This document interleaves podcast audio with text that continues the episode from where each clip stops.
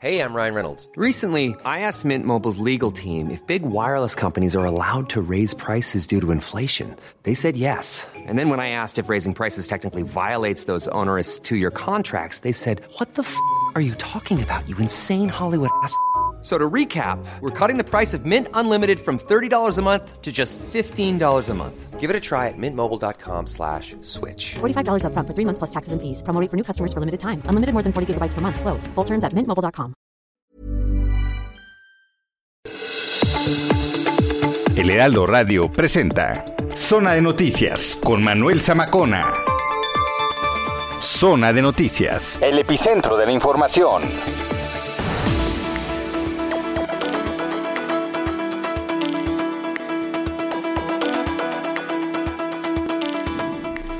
Las 2 de la tarde en punto tiempo del centro de la República Mexicana. Señoras, señores, qué gusto que nos estén acompañando ya en esta tarde, pues lluviosa otra vez y otra vez aquí en el Valle de México. Hoy que es 26, ya, estaba dudando, ¿eh? Entre 26, 25, 26, no, es 26 de junio del año 2021. eh, a un día y todavía seguimos con la resaca de los dos años que ha cumplido Heraldo Radio. Muchas gracias y volvemos a reiterar desde directivos, jefes de información, operadores, ingenieros, productores y todos los que hacen posible hacer Heraldo Radio y siendo la cadena que más alcance tiene a nivel nacional y pisando terrenos internacionales. Claro que sí. Aquí estamos, Heraldo Radio. Gracias. Usted escucha Zona de Noticias. Tenemos un gran programa por delante. No le voy a adelantar más. Pero sí tenemos, eh, entre otras cosas, digo, política, sí, pues hay que entrarle al tema político. Eh, le entramos al tema cultural, le entramos al tema deportivo, le entramos al tema de espectáculos, como no. Entonces tenemos un gran programa por delante. Arroba Samacona al aire. Usted se puede comunicar arroba Samacona al aire. Estamos transmitiendo completamente en vivo desde Insurgente Sur 1271. Torre Carrachi, por si nos gustan mandar algún presentito. Aquí estamos. Muchísimas gracias. Soy Manuel Samacona. Y las dos horas de noticias que nos quedan, de verdad, eh, pues están eh, de, algunas fuertes, otras menores. El choque de cárteles por allá en Zacatecas. Eh, ayer una cosa que me brincó, por ejemplo, fue que la titular de la Secretaría de Seguridad Ciudadana del país estuviera hablando de vacunas. Ah, bueno, ¿y dónde está el señor Alcocer? Que bueno, si salió tres veces, fue mucho, ¿eh? fue mucho. ¿Y dónde está el señor Hugo López Gatel? Que todos los días, en punto de las 7 de la noche, se paraba a dar conferencias de prensa que no servían para absolutamente nada. Y ahora sale Rosa Isela Rodríguez, la titular de seguridad, a hablar de las vacunas en Baja California. ¿Qué tiene que estar haciendo una titular de seguridad cuando Reynosa, Nuevo León, se está desplomando, se está cayendo a pedazos la entidad? Hablar de vacunas. En fin, no sé qué delegación traigan por ahí, pero usted dígame, usted tiene la mejor opinión. Oiga, por cierto, siempre se conmemora algo.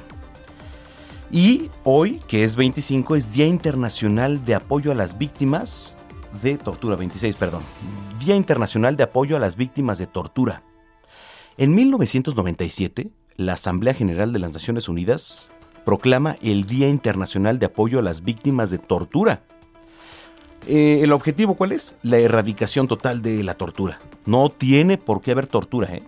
Ahora, ¿qué es la tortura? Digo, hablando en términos ya este, un poco teóricos, la ONU define la tortura como cualquier acto en que un funcionario público u otra persona, en el ejercicio de funciones públicas, a investigación suya o a consen- consentimiento, inflija intencionalmente a una persona a dolores, a sufrimientos graves, ya sean físicos o mentales. Esto con el, con el fin de obtener de ella un tercero de información o una confesión. Que le voy a decir algo. Estas prácticas se siguen realizando, ¿eh? O sea, no crea que usted eh, de repente pescan un mafioso y, y no crea que no se da el tehuacanazo, por ejemplo, ¿no? Claro que se sigue dando. Usted vaya a esa provincia y va a ver ahí. Por supuesto que se da. Bueno, pues esto no se debe dar, pero bueno, hoy se... Pues no es conmemoración, o sea, simplemente es un Día Internacional de Apoyo nada más. ¿Vale? Hoy que es 26 de junio. Tenemos mucha información por delante y sin más, cuando son las 14.4 vamos con lo más importante generado en las últimas horas. En tan solo ocho días, Baja California logró vacunar a todas las personas mayores de 18 años, por lo que es la primera entidad en México que llega a este récord. Por cuestiones de logística, la sede de vacunación para la aplicación de la segunda dosis de la vacuna contra COVID-19 a personas de 50 a 59 en la alcaldía Benito Juárez se definió en la unidad de congresos del Centro Médico Siglo XXI en la alcaldía Cuauhtémoc. La Secretaría de Salud informó que México suma 232.346 decesos por COVID-19. Hasta este viernes 25 de junio se presentaron 278 muertes, más que el día de ayer. Alejandra Barrios, lideresa histórica de ambulantes del centro histórico de la capital, se quedó presa ya en el Centro Femenil de Reinserción Social de Santa Marta, Acatitla. La Fiscalía General de la República de la Ciudad de México también informa que durante la audiencia de cumplimiento se, eh, de orden de un juez de aprehensión, se decreta como medida cautelar la prisión preventiva oficiosa contra una mujer acusada de los delitos de extorsión, continuado, diversos dos y robo en pandilla y ambos también agravados. Para la fase 18 del Plan Nacional de Vacunación contra COVID-19 de la Ciudad de México, se va a llevar a cabo la próxima semana. Las autoridades correspondientes sumaron ya las personas de 40 a 49 años de edad en la alcaldía Iztapalapa. Se estima que se apliquen 284.462 dosis del biológico de AstraZeneca de este sector de la demarcación Territo Leal mencionada. Enrique, Enrique ya es huracán categoría 1 y esta será su trayectoria por el Pacífico mexicano. Ojo, para los que nos escuchan en la República Mexicana, va a ocasionar rachas de viento de hasta 120 kilómetros por hora. Va a afectar principalmente a Colima, Guerrero, Jalisco, Michoacán y Oaxaca. Se lleva a cabo en estos momentos la marcha número 43 del Orgullo 2021 y por segundo año consecutivo también la marcha en su formato virtual. Murió de un paro cardíaco el monero Antonio Elguera, hijo, una gran pérdida para el periodismo mexicano sin duda, ¿eh? Antonio Elguera ha fallecido. El presidente Andrés Manuel López Obrador lamentó mucho su deceso y expresó en sus redes sociales el vacío tan grande que deja, imposible de llenar. El sector energético está en la mira. La Unidad de Inteligencia Financiera, la UIF, de la Secretaría de Hacienda, indaga a las empresas privadas de electricidad por posibles conductas de simulación respecto a sus contratos. En temas internacionales, la madrugada del jueves 24 de junio, un edificio de 12 pisos colapsó parcialmente en Miami. Esto de acuerdo con los servicios de rescate y hasta el momento van al menos cuatro personas fallecidas y más de 150 desaparecidos. La vicepresidenta de Estados Unidos, Kamala Harris, visitó este viernes la frontera con México por primera vez desde que llegó al cargo. Un viaje en el que trató de sacudirse ya las críticas de la oposición republicana y se comprometió con un sistema migratorio más humano. Escuche lo, lo, que le voy a platicar. Iván Duque, presidente de Colombia, fue atacado en un helicóptero antes de aterrizar en la ciudad de Cúcuta, donde operaban varios grupos armados. El mandatario aseguró que tanto él como sus acompañantes se encuentran afortunadamente ilesos. Vámonos hasta España porque ahí se quita la mascarilla en la calle en un paso más ya hacia la normalidad. Escuche usted, en España, adiós el cubreboca. Los ciudadanos pueden volver a verse las caras ya en los exteriores. Tras decaer la obligación de usar cubreboca en la vía pública, siempre que se respete la distancia interpersonal de 1.5 metros en interiores y seguirá siendo obligatorio. Decimos de repente, ¿no? Perdón, de repente España adiós cubreboca. Y de repente, ¿por qué llegaron otra vez? En Cantabria, por ejemplo, los casos de COVID. En Madrid, los casos de COVID otra vez. Digo, no hablo de, de, de, la, este, de lo que se hablaba hace seis meses, por ejemplo, ¿no?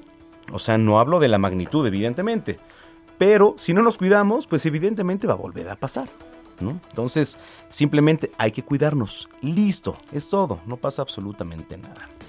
Oiga, eh, otra cosa que me brinca desde ayer, este helicóptero, ¿no? En el que viajaba el presidente colombiano Iván Duque. A ver, fue blanco. Desde tierra.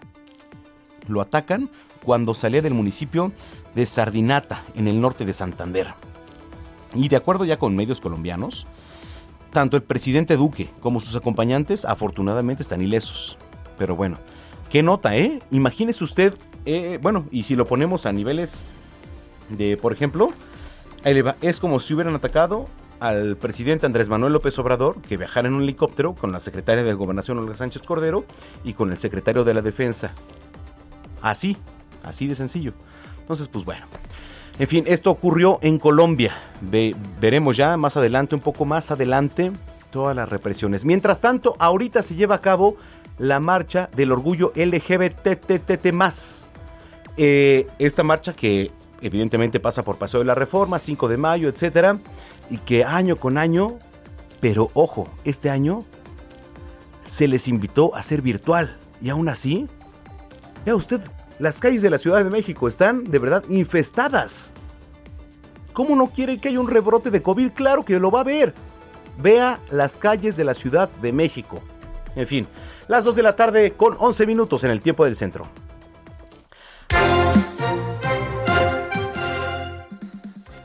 Alan Rodríguez, ¿dónde andas, Alan?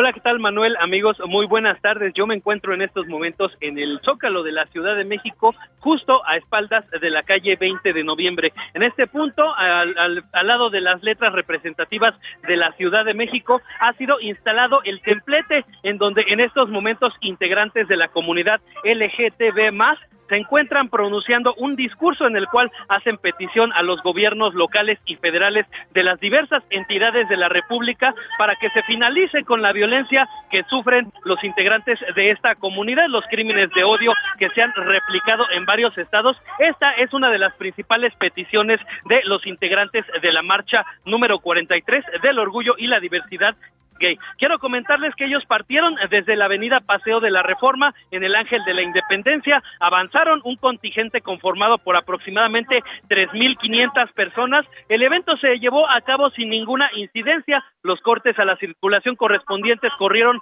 por parte de la Secretaría de Seguridad Ciudadana y durante algunos minutos realmente fueron muy pocos. Se suspendió el paso de las unidades del Metrobús que avanzan sobre Paseo de la Reforma. Sin embargo, esta marcha ya llegó a su final, ya se congregó el resto de los integrantes de esta manifestación, de esta marcha en el centro de la Ciudad de México. Y pues bueno, en estos momentos ya se encuentran realizando una convivencia, un evento en el que familias completas se encuentran en este punto, pues algunos de ellos conviviendo, algunos de ellos tomándose fotografías y todos ellos pidiendo la aceptación de los colectivos y de toda la comunidad que integra la sociedad LGTB. Quiero comentarte, Manuel, que pues bueno, afortunadamente nos ha reportado un personal de protección civil que se lleva a cabo este evento sin ninguna incidencia y lo único que se está pidiendo a través de los templetes y del equipo de audio es que todas las personas en este punto respeten las medidas de sana distancia. No se permite a ninguna persona estar aquí sin el cubrebocas. Por lo pronto, Manuel, es el reporte que tenemos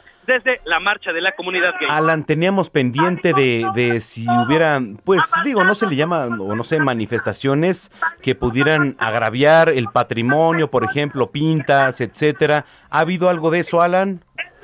Se reportó la presencia de integrantes del bloque negro, un grupo muy reducido, técnicamente fueron seis personas las cuales eh, se congregaron en el monumento a la revolución. Sin embargo, su participación en esta marcha pues no derivó de ningún daño al patrimonio común o al patrimonio público de la Ciudad de México. Afortunadamente, como te repito, no se lleva a cabo ninguna incidencia, no se ha reportado hasta el momento y pues bueno, hasta el momento estas son buenas noticias para la Ciudad de México. Gracias, Alan Rodríguez.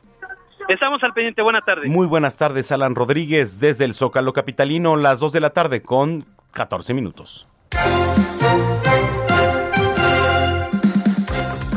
Lola de Yabú, directora del Movimiento del Trabajo Sexual de México y secretaria de Agenda Nacional Política Trans de México AC. Lola, ¿cómo estás? Bien, bien, bien. Aquí ya estamos en el mitin sobre el en el Zócalo. Eso. Este, todavía esperando muchos contingentes que todavía están en el Zócalo, Oh. en el Ángel. Oye, ¿y cómo va todo? ¿Cómo va todo, este, Muy Lola? bien, muy, muy bien. De hecho, no hubo ningún problema en la marcha. Ah, eso es bueno. Excepto, excepto cuando llegamos a Juárez, porque el gobierno no nos avisó que estaba la marcha de, de los de los pueblos indígenas, de la, de la gente triqui. Entonces, este, tuvimos que doblar y venirnos por Hidalgo. Hubo ahí una confusión, una división en un principio, pero ya se retomó, después se retomó y la marcha siguió como, como siempre ha seguido. Oye Lola, fíjate que estoy viendo aquí en las imágenes, este, en las pantallas, este, digo, hay cantidad de gente, digo, no evidentemente como en otras marchas por el tema de que ya sabemos que es la pandemia, pero este, ¿cuáles son las medidas que se están tomando? Platícanos. Mira, por ejemplo, nosotras, este, y bueno, la- los, los líderes de los contingentes y las líderes, Ajá. estuvimos eh, cuidando la sana distancia. Obviamente viene mucha gente de los estados o que no viene con ningún este contingente, pero se les trató todo el tiempo de que mantuvieran la sana distancia. Nosotros regalamos alrededor de mil kits de cubrebocas, que traían cuatro cubrebocas este, estériles y quirúrgicos, este, eh, sanitizantes y gel antibacterial. Este, simplemente para recordarles a las personas, sobre todo aquellas personas que veíamos sin cubrebocas, recordarles, "Ten, mira, te regalo, por favor, cuídate, protégete tú, que protegiéndote tú, proteges a las demás personas. Oye Lola, eh, hay dos temáticas, ¿no? Digo, la gente que está ahí, evidentemente en el Zócalo, pero la otra gente que está a distancia. Este, la, la, la virtual, Ajá, la virtual, claro.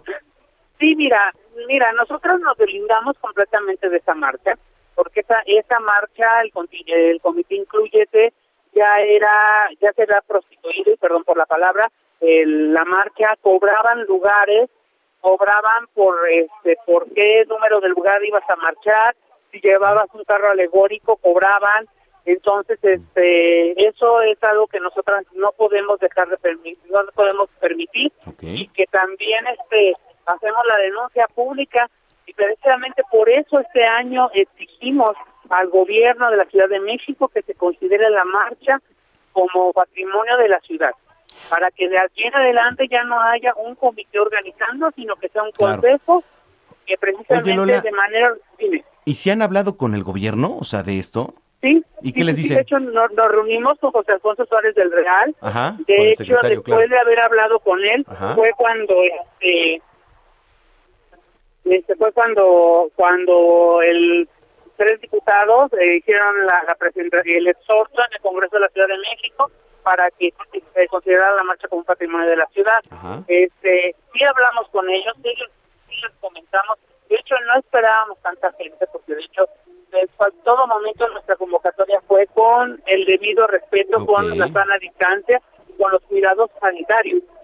Entonces, no esperábamos tanta gente, pero que a veces no se controla, ¿no? Porque por ¿Eh? que a veces no se controla, digo, ya no está en sus manos, evidentemente, digo, porque Exactamente, pero ¿qué crees? Yo creo que dentro de todo lo que cabe, este, hubo un buen, una buena participación este, de la gente, hubo conciencia como tal.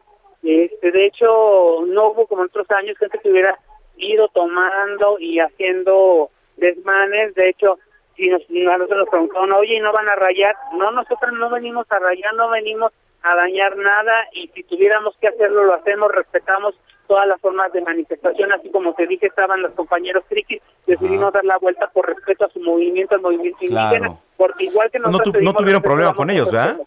No, bueno, nosotras no, la- los contingentes que seguimos la, la, la desviación precisamente por esto, no tuvimos ningún, hubo un grupo, un bloquecito como Es que, de 100 sí, personas que se por ellos. Sí, porque te voy a Pero- decir algo, Lola. O sea, por ejemplo, digo, en cualquier marcha, y digo, llámese Sí. lo que sea, siempre hay grupos radicales y, y ni siquiera que van en el sentido de lo que se. de- o del objetivo, ¿no?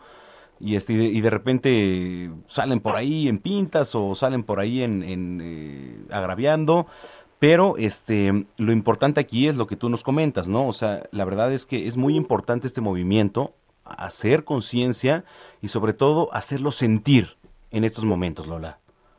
Exactamente, mira, precisamente estamos marchando por un respeto. Hay gente que dice es un carnaval, gente que ni siquiera sabe cuál es la definición de carnaval, Ajá. pero también hay gente que sale a ¿Cuál, cuál es la definición de carnaval? El, el carnaval como tal es una manifestación este multicultural que se hace alrededor de una cuestión religiosa de Semana Santa. Ok. Entonces sí puede haber este manifestaciones de, de, de baile, de música, de todo, pero tiene que ver con la religión. Ya. ¿sí? Entonces hay muchas veces que la gente nada más porque lleva las banderas arcoíris dicen ya es un carnaval. No, Ajá, ok. nosotros venimos a marchar y de todos modos si hay gente que sale a festejar es válido porque estamos estamos festejando la libertad de expresión, estamos festejando que cada vez hay más leyes de protección, hay hay otros movimientos o personas que han criticado que en esta ciudad se, se respeta más a la población LGBTI que a otras poblaciones. Ya Yo se sumaron digo, estados, ya se sumaron varios Sí. estados, ¿eh? Por ahí que aplaudimos, la verdad. Y este y bueno, oye, pues que todo vaya para bien, Lola. La verdad es que me dio mucho gusto platicar contigo y este te dejo seguir en, en la movilización y, y las mejores vibras. Gracias y un saludo a todas las personas. Aquí seguimos, de hecho todavía siguen llegando gente por si quieren venir a darse una vuelta. Claro, con las medidas me- con las medidas este, sanitarias, por favor, hay que seguirnos cuidando. Todos estamos en a- semáforo amarillo. Exactamente. Gracias, Lola. De nada, un saludo. Igualmente, Lola de Yabú Delgadillo Vargas es directora del Movimiento de Trabajo Sexual de México y secretaria de la Agenda Nacional Política Trans de México Se lleva en estos momentos esta marcha del orgullo LGBTT porque así ha sido catalogado, un poquito más de tete, porque de repente ya era un poco, este, pues, hasta ridículo, diría yo, decir tantas T's, ¿no? O sea, T, T, T, T, T, no, bueno, T más, está bien, está perfecto, está, está muy bien. Que aparte, este, le decía yo que, que, se, que, se, que se apoya hoy a las víctimas de la tortura. Pero hoy en particular, que es 26 de junio, también, y digo, hay días importantes, pero fíjese, también es Día Internacional de la Lucha contra el Uso Indebido y el Tráfico Ilícito de las Drogas. El 26 de junio se conmemora, bueno, yo no sé si, si sea la palabra adecuada conmemorar, pero bueno, aquí dice, el 26 de junio se conmemora el Día Internacional de la Lucha contra el Uso Indebido y el Tráfico Ilícito de Drogas.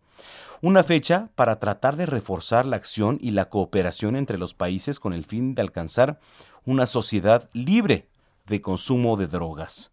Las drogas, perfectamente, usted las conoce seguramente, ¿no? ¿Qué digo? Para términos teóricos, pues la OMS lo define como el término droga que se vincula con el área de la medicina, referida a toda sustancia con potencial para prevenir o curar una enfermedad, que evidentemente a una medicina también se le llama droga, ¿no? El consumo y la distribución de drogas ilegales es una problemática global, con graves repercusiones en la salud y bienestar de las personas, evidentemente. A nivel mundial, la incursión de drogas ilegales ha logrado traspasar fronteras, con niveles de verdad alarmantes. La lucha contra este flagelo persiste contando con el apoyo de ustedes, de organizaciones, de fundaciones y de estados miembros. Ay, esta es, es buena rola. Nos vamos con la primera, Puma. Es esa, ¿verdad? Dice, el 26 de junio de 1977, el cantante estadounidense Elvis Presley hace su última aparición en un concierto en vivo, el cual se llevó a cabo en el Market Arena en Indianápolis, en Estados Unidos. Fíjese, escuche, un par de horas antes, el rey del rock and roll recibió una placa conmemorativa por haber alcanzado el récord de ventas de 2 mil millones de copias. Su muerte, su fallecimiento, el presidente de Estados Unidos en ese entonces, Jimmy Carter, en conferencia de prensa dijo, el rey del rock, el rey del rock and roll. Y que por cierto, esa frase cambió para siempre el rostro de la cultura popular estadounidense. Es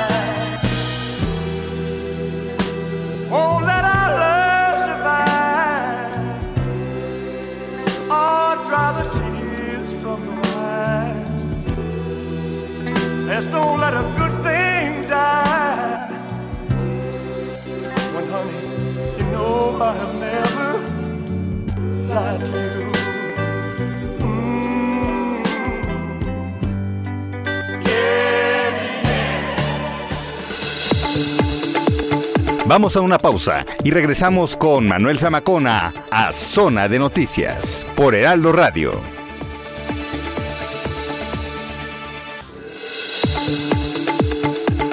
Ya estamos de vuelta. Zona de Noticias con Manuel Zamacona. Lo mío, es la moda y el maquillaje. Si te pintas sola, lo tuyo es Soriana, porque pongo todos los cosméticos al 4x2. Sí, todos los cosméticos al 4x2. En tienda o en línea, tú pides y Julio Regalado manda. Solo en Soriana. A julio 5. Aplican restricciones.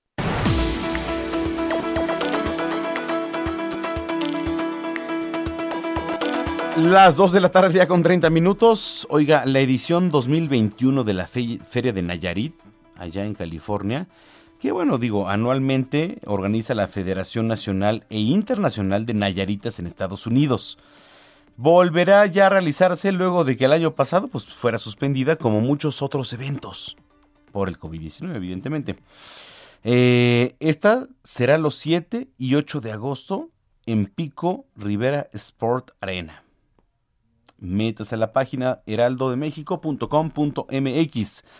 Esta federación agrupa a más de 30 asociaciones de migrantes nayaritas radicados en Estados Unidos y que cada año, desde hace 18 años, llevan a cabo la Feria Nayarit en California, que además promueve la cultura de este estado mexicano, impulsa proyectos de colaboración con el gobierno estatal para apoyar a las familias que se quedaron. Bueno, pues ahí lo tiene. Esta información la encuentra en www.heraldodemexico.com.mx, donde entre muchas otras cosas, por cierto, mañana es Día del Padre. Mañana es Día del Padre. Eh, nos estaremos, Zamacona, ¿va a haber programa? Sí, sí va a haber programa y después nos vamos a festejar con nuestro papá. Eh, hay un tema muy importante también, que ya es la instalación de la mesa de transición para el relevo de la alcaldía de Coyoacán. Imagínese usted el relevo de Coyoacán cuando muchas otras entidades dijeron, bueno, la salvo. No. No es división de la ciudad. Es para abrazarnos, sí, evidentemente. Sin embargo, eh, pues algunas zonas tienen, mm, eh, digo, por ejemplo, Magdalena Contreras tiene mucha zona verde. Bosques, ¿no? Los dinamos, etcétera. Y hay otras zonas de la ciudad per se, pues que no lo tienen eh, en el mar, no nada más la vida es más sabrosa, sino que también eh, conviene mucho y afecta mucho a los residentes de por allá. Las y los coyoacanenses tendrán la certeza de que este proceso se va a dar en un entorno transparente y que los servicios, los programas, los trámites no se vean interrumpidos. Esto lo leí que será este hace como cuatro años. Cuatro años prácticamente. Ay, usted si vive allá en Coyoacán y si no, en las zonas aledañas, por supuesto que no. Pero en fin. Este, ¿qué le digo? Así nuestros directivos, que además les mandamos un gran abrazo, encabezados por Adrián Laris. Dos años de Heraldo Radio. Las 14 horas con 33 minutos, zona tecnológica, con Juan Guevara.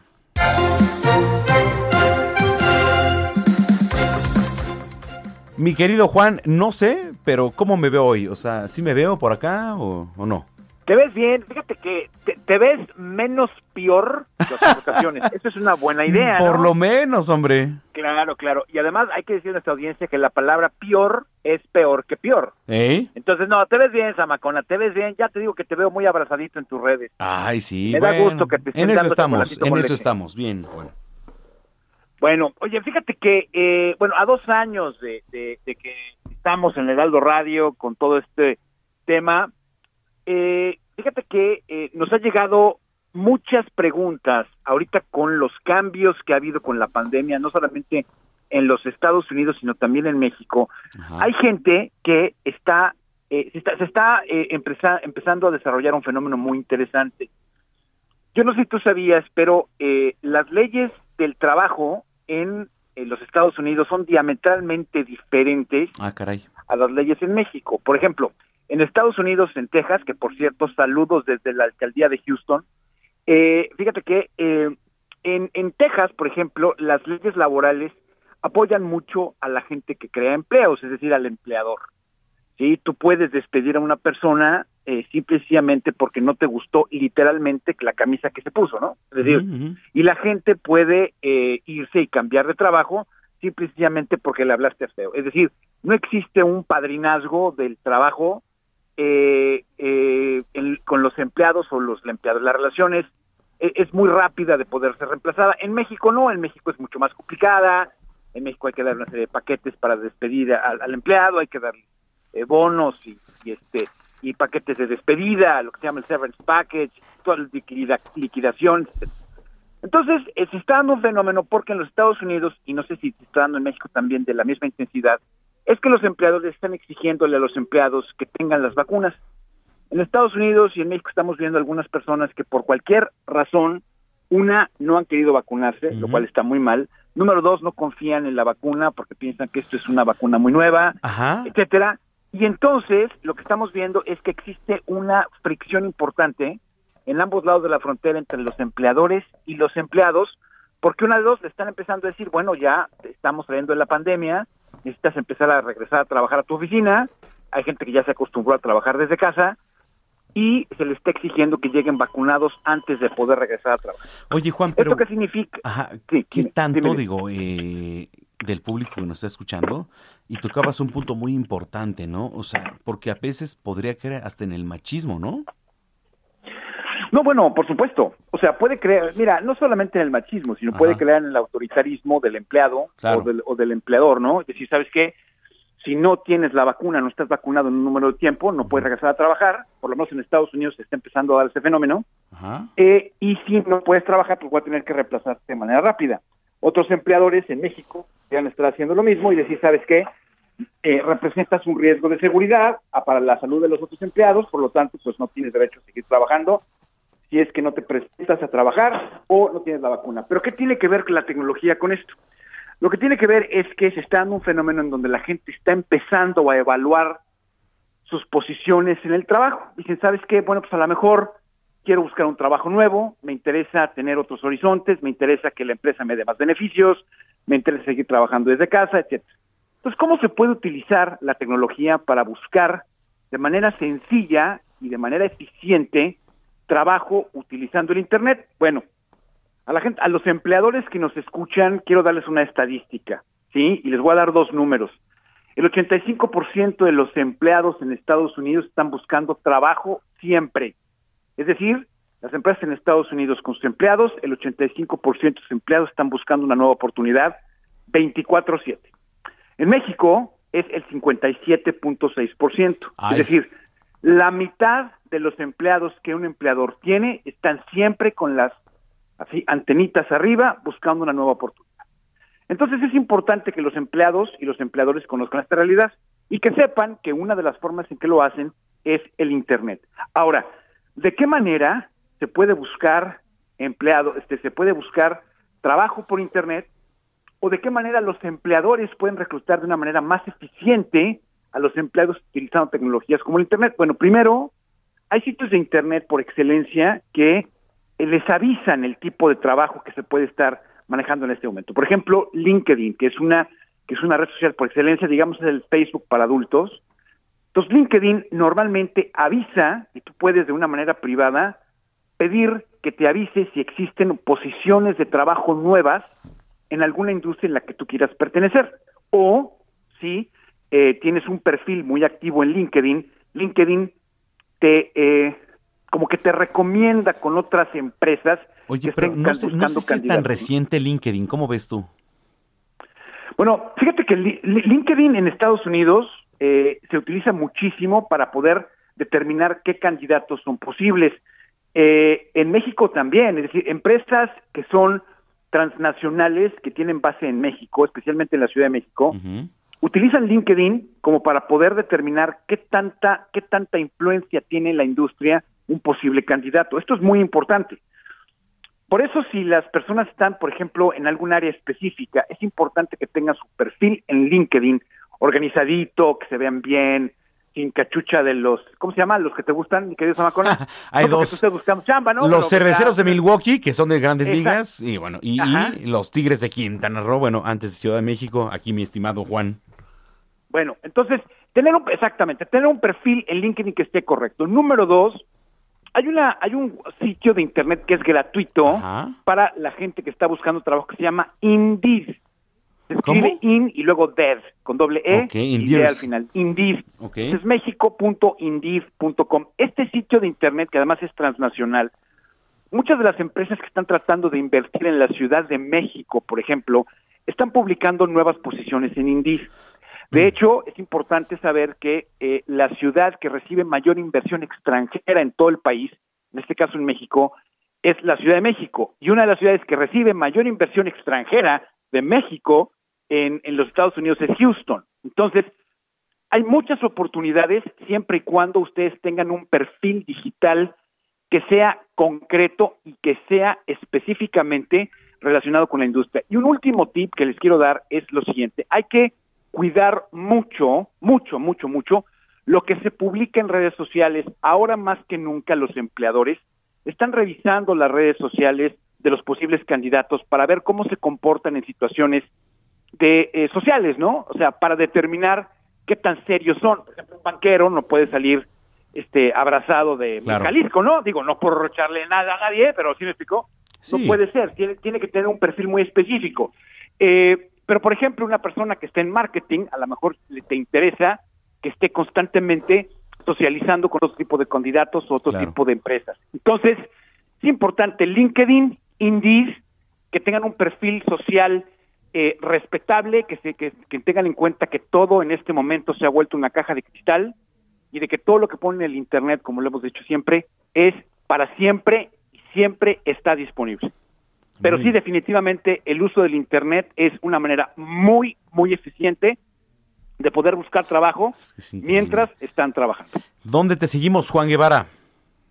Me pueden seguir todos en Juan Guevara TV, se lo repito, Juan Guevara TV, en todas las redes sociales y mándenme sus preguntas y comentarios para contestarlos aquí en esta zona tecnológica. Te mando un abrazo, Juan. Un abrazo, saludos.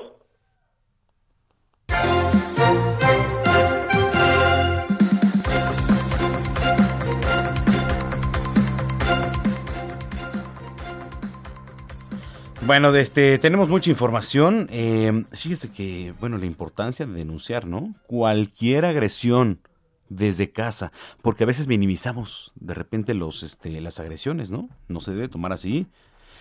Eh, la importancia de denunciar cualquier agresión, tomando de ejemplo lo que sucedió ahora con Diego N.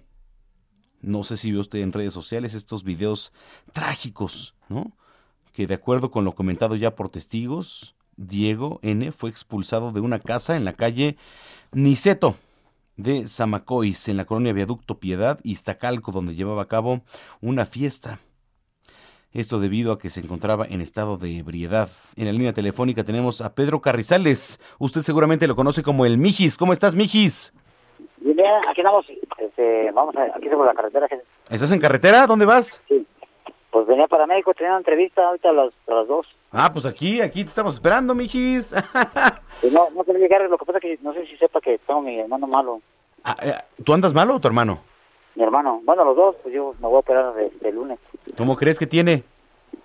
pues ya sabe, jefe, Híjole. Oye, bueno, pues nuestra solidaridad, ¿eh? muchas gracias. Mijis. Oye, este, qué importante denunciar eh, todo tipo de agresión, ¿no? Sí, sí, mira, lo que pasa que, que nosotros como sociedad, jefe, Ajá. este, con- nos estamos acostumbrando a todo, jefe, a ver ejecuciones, a ver ejecutados, eh, descuartizados, robos, asaltos, y, y no, no sé, nos acostumbramos a eso y no a la, a la cultura de la denuncia, jefe, ¿me entiende? Ajá. Entonces, haz de cuenta que yo creo que, que nosotros como sociedad somos los que vamos a poner el, el- el cambio, porque a veces nos levantamos a peleando contra una persona y no contra el problema, jefe. Oye, ¿tú crees que se está normalizando todo este tema de, de- de- del narco, por ejemplo, en Reynosa, todo lo que ocurre en la carretera de Nuevo León? ¿Crees que se está normalizando esto? Pues sí, mire, este, a veces hasta los videos de, balaceras se suben como, como si fuera un acto, o sea, sublime, así como, no sé, no sé cómo explicarte lo que. O sea, ya la gente lo ve como, pues el, el otro, el otro día se salió un video ahí donde una mamá viste a su hijo de Ovidio Guzmán, la otra de un sicario arrastrando un cuerpo, un bulto, ¿no? O sea, este, como cultura estamos, estamos mal. Lo primero que debemos hacer es cambiar nuestra conciencia social. A mí me han criticado, como no tiene idea, pero yo tengo mi postura porque yo lo he vivido, pero yo no lo he vivido en los, en los libros. O sea, mis posturas las que yo les digo porque, porque a mí me ha tocado vivirlas. Y, y, y nosotros, ah, quisiera decirle que no, pero en los barrios también discriminamos. ¿Sí me entiendes? Entonces, cuenta que, por ejemplo, me criticaron por lo de, lo, lo- de mexicano blanco. O sea, están, eh, están, están siendo racistas por el hecho de que están tomando el, el color. ¿Por qué no? Dicen, no, es que porque ellos son ricos y que tú les estás dando armas para que nos para que sigan siendo raciales. Digo, no, pues porque a lo mejor no por el estado económico. ¿Por qué no critican eso? ¿Por qué el color? Oye, Mijis, eh, ¿qué te dice la gente de San Luis Potosí, eh? Digo, un estado, eh, la verdad, eh, digo, eh, muy bonito, porque el estado es muy bonito, digo, hablando de su cultura, hablando de, de- de su turismo, pero ¿qué te dice la gente que te acercas allá a San Luis Potosí? ¿Cómo lo percibes tú? Pues mire, la, verdad es que yo a grupos este, políticos, económicos, mediáticos, que recién me tienen. Entonces, de cuenta, imagínense, en un estado este, clasista y racista, que conservador. Ah, ¿es conservador San Luis? Sí. No, pues tiene, tiene más, más, más este, conservador que la marucha. Ver. Yo, yo aquí en San Luis Potosí hice, este, en base al consenso y, y a, tra- a tra- a trabajar con los grupos este, vulnerables, logramos un hecho histórico, el, el matrimonio igualitario. Ah, Eso es bueno, ¿no? Sí, y- pero ¿sabe, sabe, sabe lo, que decía- lo que decían los medios y la gente en San Luis Potosí? ¿Qué decía? Les decían, el MIC se pasea con todo su poderío, como las pandillas, intimidando a sus pares. Imagínense, en vez de decir que se logró una lucha, pasea consenso, jefe. O sea, todo, todo allá es este un poquito más eh, tirándole al machismo.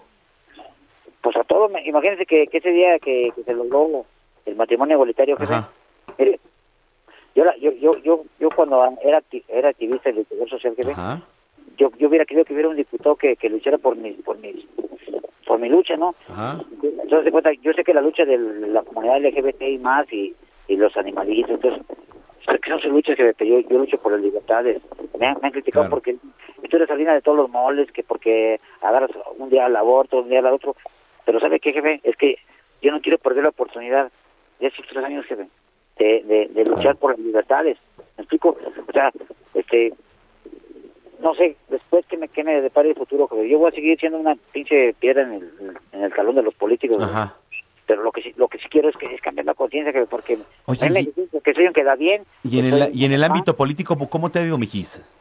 Pues mire, jefe, gracias a Dios, este, pues creo que, pues, yo siempre he dicho que Dios nos da lo, lo, lo justo y, y, y están, estamos en los tiempos de Dios, la neta. Y, y yo no hubiera querido llegar, mire, mi, mi familia es, es de descendencia indígena, Ajá. son de la Huasteca, ¿De dónde son? De la Huasteca. Ah, de la Huasteca, ok. Sí, yo, soy, yo, yo tengo descendencia, jefe. Ajá. Y aparte, hacia conciencia, jefe, o sea, este, yo, yo estaba pensando hacerme una prueba de, ¿cómo? Sí, del ADN, jefe, para, para que vieran mis rasgos de, de dónde vengo, el porcentaje, que para que vean que somos indígenas, jefe.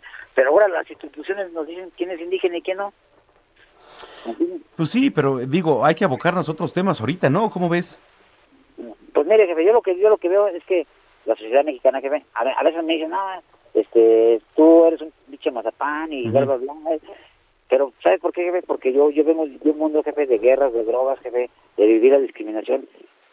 Por mi cara, este, por ser moreno, chaparrito y la, y la fregada, jefe, con cara indígena, me, yo he sufrido la discriminación. A mí no me, yo no lo he visto en los libros, jefe.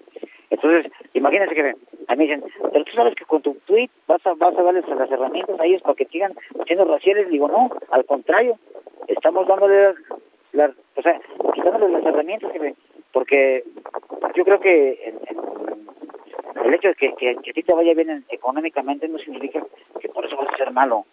Puedes tener las mejores ideas para cambiar el país. Ok. ¿Me explico? Entonces, si nosotros queremos cambiar, pues tenemos que poner nuestro granito de arena. Pues sí, todos. Oye, Mijis, este, gracias por platicar con nosotros hoy, ¿eh? No, gracias a ustedes. La verdad creo que este, ustedes, ustedes son la voz de aquellos que no son escuchados. jefe. Y cada cada cada cada periodista, cada cada cada persona que trata de llevar este, una información real, jefe, creo que es valorable. ¿sí Cualquier postura hasta la que sea en contra. Y usted, bueno, usted es de los que más respeto, ¿eh? Sí. que- Oye, Mijis, a ver cuándo te das una vuelta aquí en cabina. cuando me invite ahorita yo voy en chinga loca porque me tengo que poner el lunes, pero... Sí, ya sé. Órale, que pues. Tengo a mi, a mi hermano internado y... Sí, lo sé. Oye, pues toda la solidaridad y, y un abrazo, ¿eh, mijis? Ánimo y, y si me da chance de decir a la sociedad que Sí, claro, claro, claro. eh, un mensaje es, es que la cultura, de- y vean, vean lo que logramos, jefe. Cuando nos unimos, no hay nadie que nos detenga, jefe.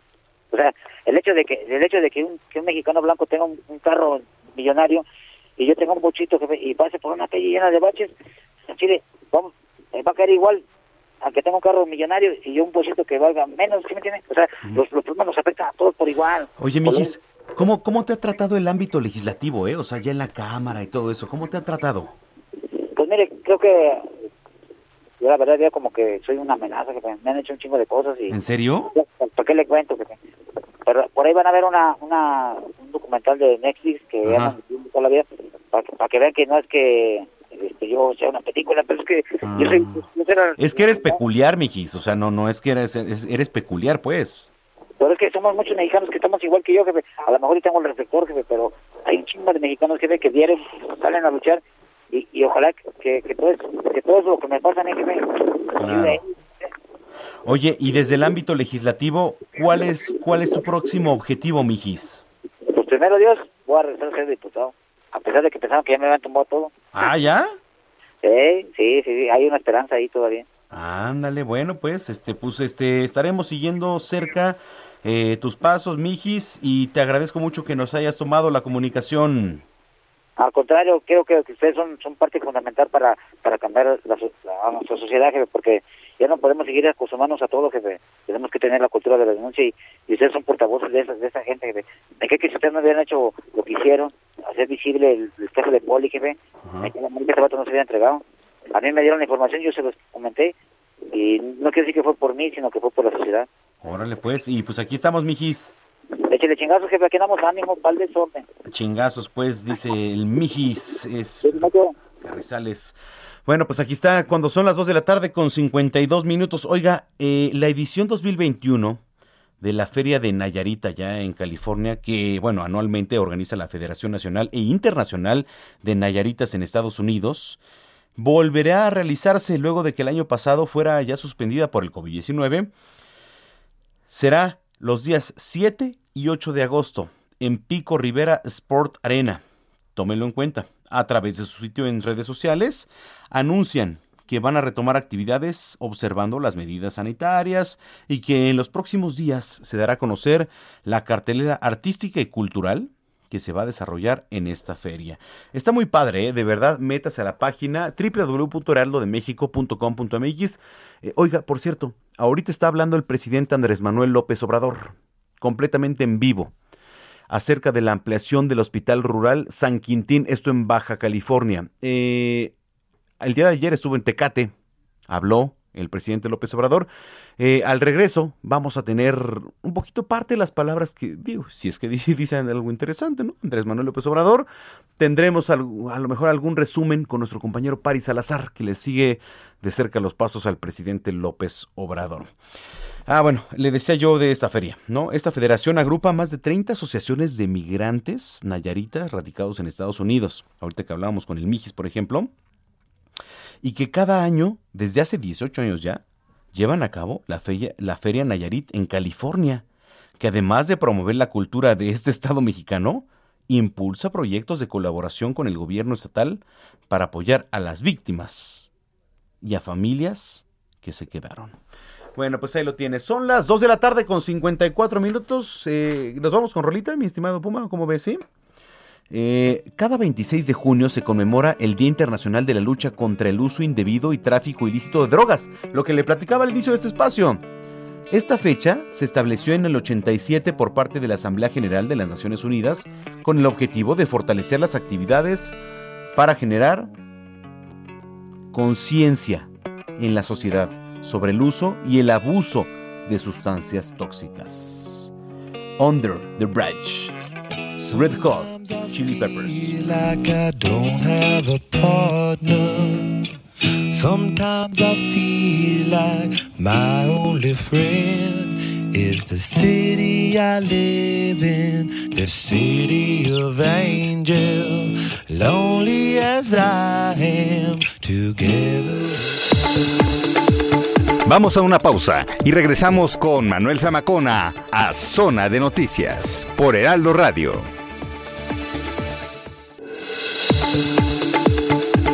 Ya estamos de vuelta. Zona de Noticias con Manuel Zamacona. Pido que no te pongas mi playera. Es mi playera. Mejor que cada quien pida la suya en Soriana, porque en todas las playeras para niños y niñas, compra una y lleva la segunda al 70% de descuento. Sí, al 70% de descuento. Tú pides y Julio Regalado manda. Solo en Soriana. A julio 1. Aplican restricciones.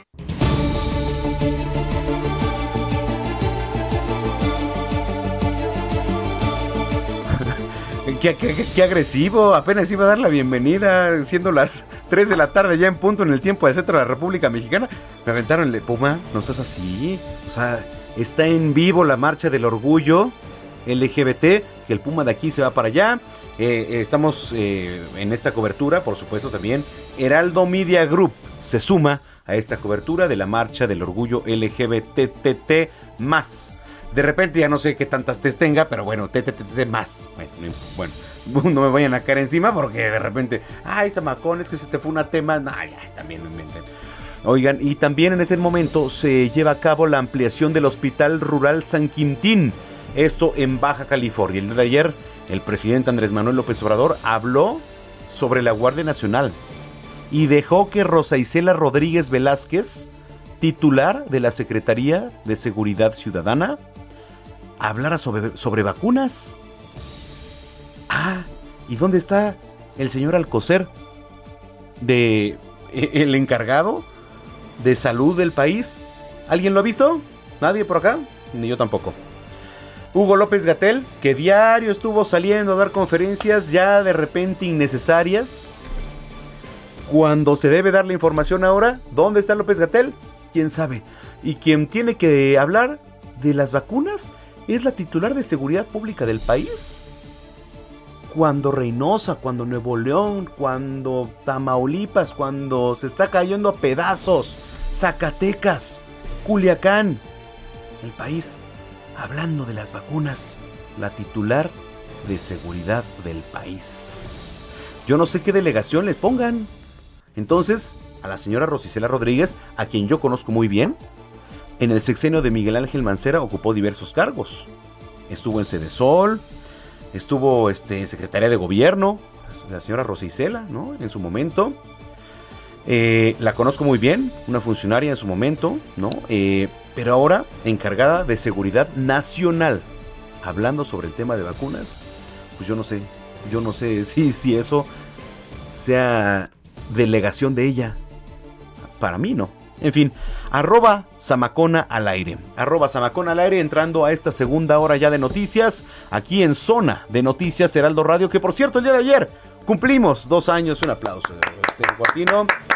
Porque eh, todos los que hacen posible, desde directivos encabezados por el ingeniero Ángel Mieres, por el licenciado Franco Carreño, por el licenciado Adrián Laris Casas, director de Heraldo Radio. Eh, tenemos aquí un globo muy bonito, ¿no, Estefi? Es- digo, ya se Sí, medio, medio se se ponchó. está cayendo, Se pero está cayendo, ya, ya para mañana, ya no, una vez sobrevive. Dice por acá, este, felicidades, segundo aniversario Heraldo Radio. Me lo voy a llevar a mi casa. ¿No? Pues para que no se marchite aquí. Este, y bueno, pues muchas gracias. Seguimos creciendo como nunca. Tenemos la mejor cobertura, no nada más a nivel nacional. Pisamos lares internacionales. Tan es así que nos ven a través de Canal 21 ahorita en Chicago, Naumedia. Y bueno, este, ya, no voy a decir más.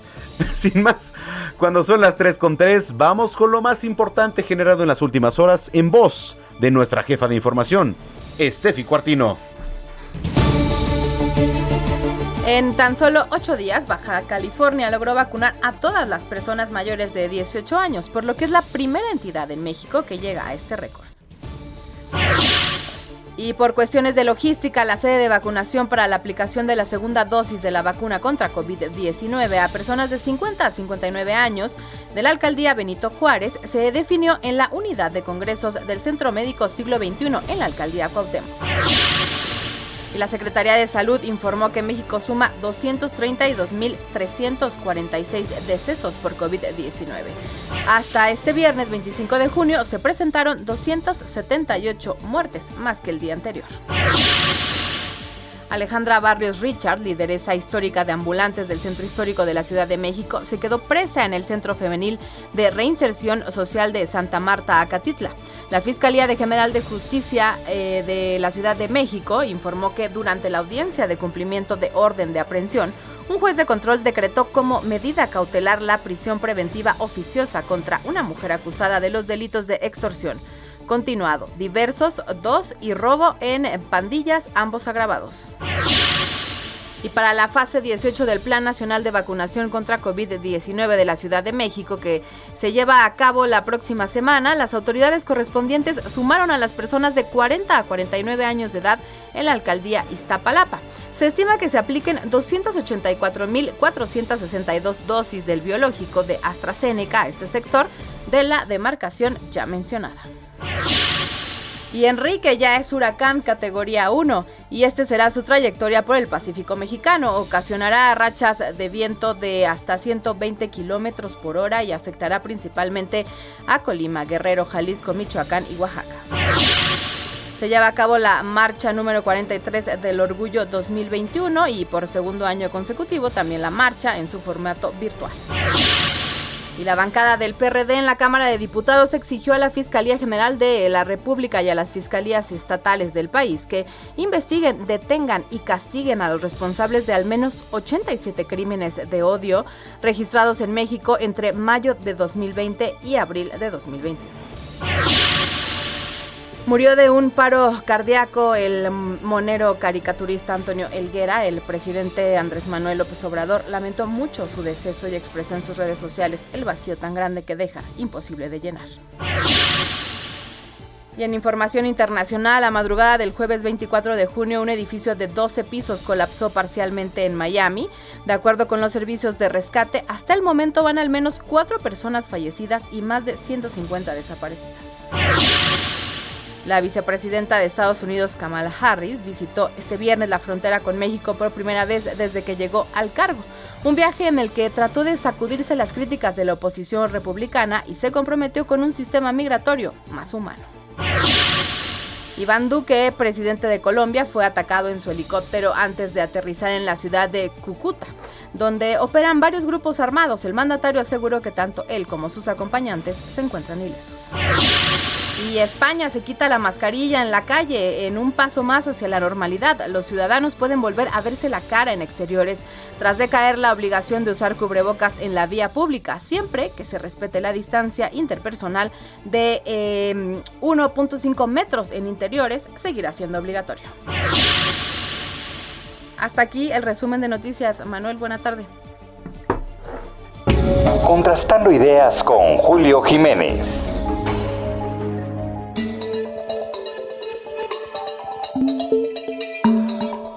Gracias, Estefi Cuartino. Este. Oye, no, espérate, siéntate, siéntate, espérate, no, no te vayas. te vas corriendo. Ya, hasta me das miedo, Zamacona, no, sé pues qué vayas a decir. Este, estaba viendo aquí, este, está medio nublado, ¿no? ¿O qué? ¿Cómo se ve por ahí? Nublado y con mucho aire, ¿no? Sí, nublado y con aire, Puma, por allá. ¿Sí? Mm. Bueno, y lo digo porque el clima también es noticia. Tenía aquí las noticias del clima, pero ya se me perdieron, entonces voy a ir a otra cosa, mi querida Estefi.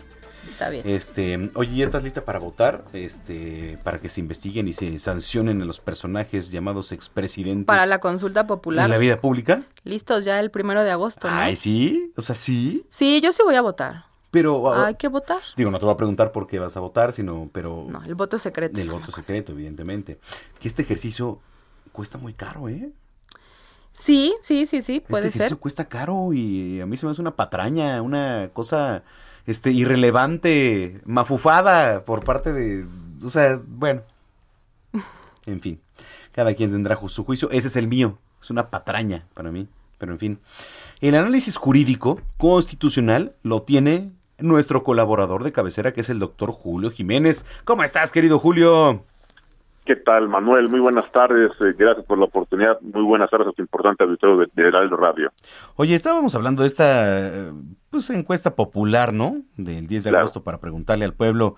Ah, a lo que se le dice al pueblo bueno, al pueblo. Porque yo ya no sé de- a qué pertenezco, Julio, si a la clase media del bueno, eh, del pueblo bueno o el pueblo Sí. sabio. Yo, yo no sé a qué grupo pertenezco, ¿no? Clase media. O, o si clase media, o, o si tengo los 500 mil millones de dólares que, que dice el presidente, o, Claro. o dice, bueno, a ver, sancionar a personajes como los expresidentes. ¿Cuál es tu postura, Julio, desde tu experiencia? Eh, fíjate que eh, las consultas populares, en su origen constitucional, contempladas en el artículo 35, pues tienen un origen de una democracia participativa. De hecho, es un ejercicio indispensable en cualquier país democrático, en donde, pues, obviamente, la participación de la ciudadanía, pues, es determinante para la toma de decisiones en temas coyunturales, en temas precisamente que pueden beneficiar la calidad de vida, que pueden incluso generar con mejores condiciones de vida para los, los ciudadanos. Te quiero decir que en temas de administración, procuración de justicia, en temas de persecución de los delitos, investigación y combate a la corrupción, incluso en actos en donde se podría hacer una- algún tipo de investigación sobre personajes del pasado, exfuncionarios, exlegisladores, incluso exgobernantes, es un tema que no podría y no debería llevarse a, a una consulta popular. Te por qué. Vivimos en un Estado de Derecho, vivimos dentro de un, marque, un marco constitucional en donde las leyes pues tienen y establecen obligaciones, atribuciones, responsabilidades a los servidores públicos, a los funcionarios, a las autoridades mexicanas, les establece ese tipo de responsabilidades, reitero, la investigación, la persecución, el combate a la corrupción y a la delincuencia. Y esto no puede quedar al alcance de una consulta popular. El ejercicio de la autoridad y el ejercicio de la ley no puede quedar al alcance de la opinión del pueblo bueno y sabio, ni al alcance ni a la opinión democrática, participativa del 40% del el padrón nacional electoral. Te quiero decir que para que esta consulta tenga carácter vinculatorio, es decir, sea obligatoria esta eh, respuesta que den pues los ciudadanos, necesitamos más del 40% de eh, personas que están en el padrón nacional electoral. ¿A cuánto estoy más o menos eh, refiriéndome? Cerca de 40, 40 millones de personas, 37.5 millones de personas. El problema es que eh, nos va a costar a ti, nos va a costar a todos los mexicanos. porque que son los impuestos, ¿no? Sí, claro, nos va a costar. Y este dinero, te quiero decir que bien podría utilizarse Ah, para sí. temas urgentes, prioritarios, como es realmente solucionar el problema de abasto, la atención médica hospitalaria a niños con cáncer, a mujeres con cáncer. Julio, seguimos padeciendo el, el- el tema de, de- de la falta de medicamentos de cáncer. Claro. O sea, totalmente de acuerdo. ahora sí como dice el presidente, o sea, pues sí es, pues es un tema prioritario, ¿no? Sí, porque bueno, dentro de las eh, decisiones que la administración pública debe tomar, hay, hay asuntos urgentes, hay asuntos importantes y hay asuntos prioritarios y entre ellos está la salud. Y bueno, pues en temas de salud, hablar de la pandemia, hablar de temas de cáncer, hablar de temas de enfermedades crónico-degenerativas, hablar de un porcentaje de población que hoy sufre o son víctimas de enfermedades que requieren tratamiento medicamento especializado y que además, te quiero decir, no tenemos, que además no hay y que además el servicio es bastante deficiente, por no llamarle eh, malo.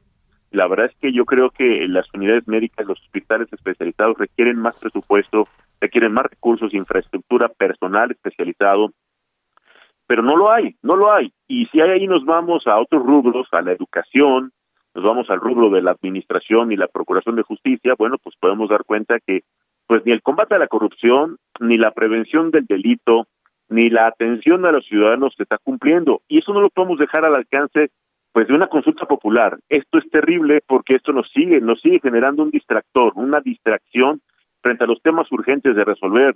La, la administración pública tiene presupuestado ya y etiquetado todo el, re- el recurso público, reitero, el recurso público que viene de los impuestos que pagamos todos los mexicanos, y es, es me parece innecesario, indebido, preguntarle a la gente si está de acuerdo en que sean investigados personajes del pasado, o te quiero decir que se ha hablado mucho de los expresidentes, te quiero decir que de los expresidentes, pues ya de los últimos seis, pues ya cuatro, ya si es que hubiese alguna conducta delictiva, pues ya prescribió. Sí, evidentemente, ¿no? O sea, es, es bueno. Pero ¿para qué Dios. preocuparnos por el pasado, Manuel? Si aquí tenemos en la actualidad mucho, mucho ejemplo de corrupción, tenemos muchos elementos que, bueno, se han, se han dado a conocer investigaciones periodísticas muy serias. Que se encarguen de la casa primero. Es correcto. Y no No. hace nada. No, porque tienen otros datos. O porque simple y sencillamente el pago de cuotas o el pago de cuates o los compromisos personales o los intereses de partido siguen siendo un rasgo característico pues del combate a la corrupción y vemos un claro ejemplo como un botón un botón de muy buen tamaño la función pública la función pública pues ni cumplió ni atendió ni resolvió ni metió a la cárcel a nadie Pero ¿qué tal Ackerman? ¿Cómo cobraba? No, ¿qué tal Irma Heréndira? ¿Cómo cobraba? Y de repente el hermano, ¿no? Que ya lo querían por ahí, pues antes que la Torita. Digo, y no, no, no lo llamo yo la Torita, así se le hizo llamar y así se hace llamar ella. ¿No? Evelyn Salgado, pero bueno. Pues mira, es un tema preocupante porque se ha llevado a escenarios de eh, pues incertidumbre, Así es. a un escenario de injusticia, de impunidad, de, de más negociación política que de verdadero ejercicio de la administración pública o incluso de la ah, procuración de justicia y tal parece que quieren administrar justicia sometiéndolo al alcance de una consulta popular y eso Correcto, es Julio, sí. violentar nuestra constitución y vulnerar nuestro Estado de Derecho, Manuel. Julio Jiménez, ¿dónde te seguimos en redes sociales? Muchas gracias, Manuel. Estamos en todas las redes sociales como Contrastando Ideas y también nos pueden encontrar como Análisis Jurídico, ya saben, en todas las redes sociales, excepto TikTok. Gracias. ¿Y te leemos en el periódico Más por Más? Eh, uno más uno. Perdón, Uno más eh, uno. uno más uno, perdón. Ay, uno ya, más uno nacional, eh, Diario Amanecer y con la- algunas colaboraciones en otros medios nacionales. Uno de- más uno, ahí estamos. eh, bueno, y ahí está Julio Jiménez con todas sus colaboraciones y columnas siempre puntuales. Julio, te mando un abrazo. Muchas gracias, Manuel. Un fuerte abrazo a todos los amigos del Heraldo Radio aprovecho para felicitarlos por este segundo aniversario.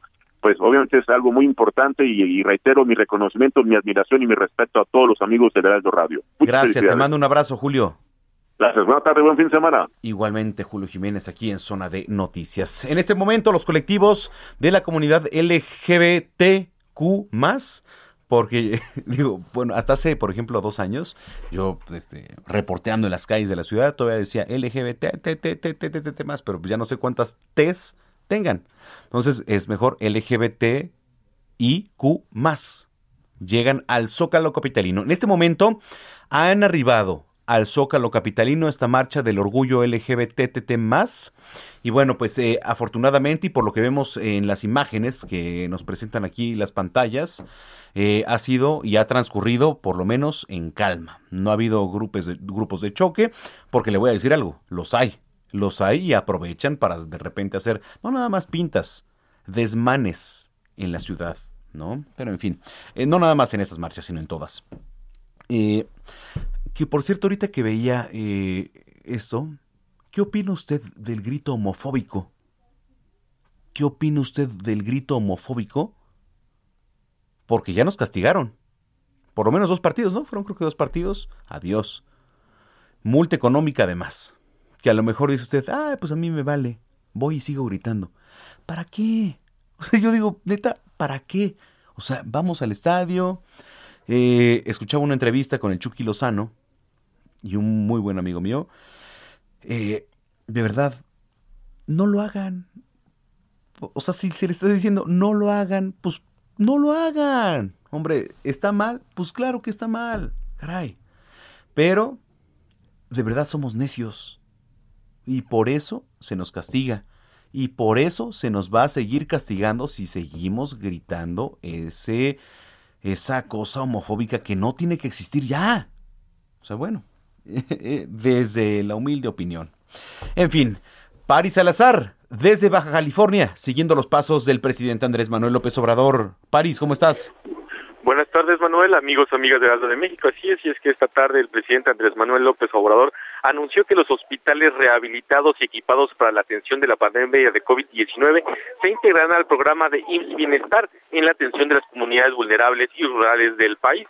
Y es que durante la entrega de la ampliación del Hospital Rural San Quintín, eh, aquí en Baja California, el mandatario federal explicó que el programa IMSS Bienestar tiene actualmente 80 hospitales en 19 estados y que al final de este sexenio quedarán 200 hospitales operando. También el presidente en este mensaje defendió su propuesta de reforma constitucional de seguridad para que la Guardia Nacional pase a la Secretaría de la Defensa Nacional, ya que dijo que si se queda en la Secretaría de Gobernación podría tener la misma suerte que la Policía Federal y en pocos meses eh, desviar sus propósitos de cuidar y proteger a la población. Y bueno, el presidente ya se traslada hacia Ensenada, donde va a encabezar la entrega de instalaciones de la Guardia Nacional. Manuel. Eh, bueno, hablábamos y, y parece el día de ayer si el presidente había dicho algo sobre la Guardia Nacional, sobre el ejército. ¿Se ha pronunciado? Así es, sigue defendiendo la propuesta de que la, la Guardia Nacional debe pasar a, la, a ser un brazo de Ajá. la Secretaría de la Defensa Nacional para que ésta mantenga su propósito y no se desintegre como sucedió con la Policía Federal y también con la llamada Gendarmería, que fueron eh, policías de un sexenio. Él quiere que sean cuerpos que trasciendan a los sexenios y que lleguen a estas 266 coordinaciones territoriales en todo el país, ya que actualmente solamente eh, hay cuarteles en al menos eh, 100, eh, 100 cuarteles en todo el país, pero busca que sean 266 y que se amplíen en más en todo el país. Gracias, Paris Salazar. Buenas tardes. Muy buenas tardes. Las 15 con 20 en el tiempo del centro.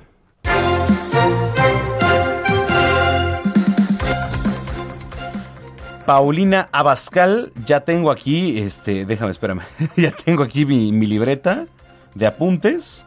¿Cómo estás, querida Pau? Todos los sábados. Todos los sábados. Aquí ¿Cómo estoy. estás, Manuel? Bien, ¿y ¿Cómo te tú? pinta tu sabadito?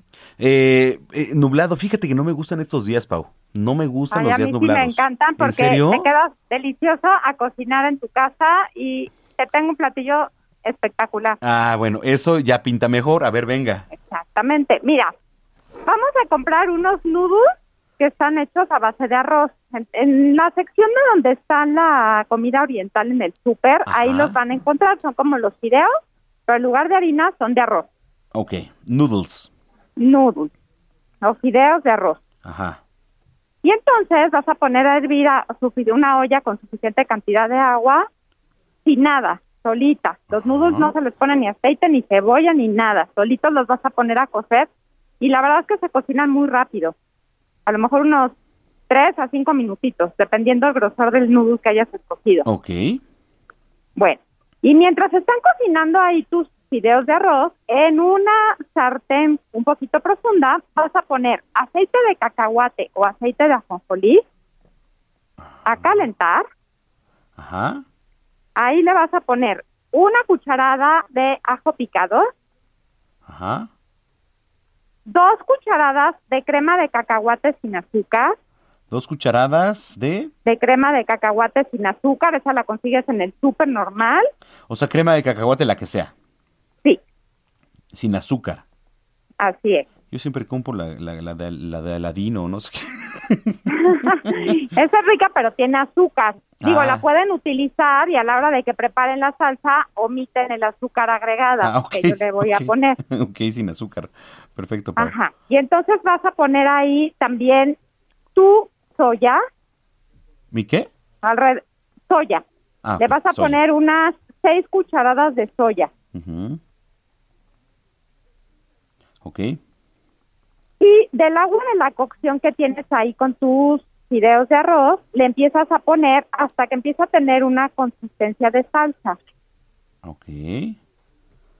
Vas moviendo y si les gusta picosito, le agregas por favor sriracha, que también lo venden donde están todas las cosas orientales. Ah, justo te iba a decir, ¿qué es eso? sí, es una salsa que tiene un gallito. Ah, ya sé cuál es, sí, ya, ya, ya, ya sé cuál es. Está buenísima, Ajá. ¿eh?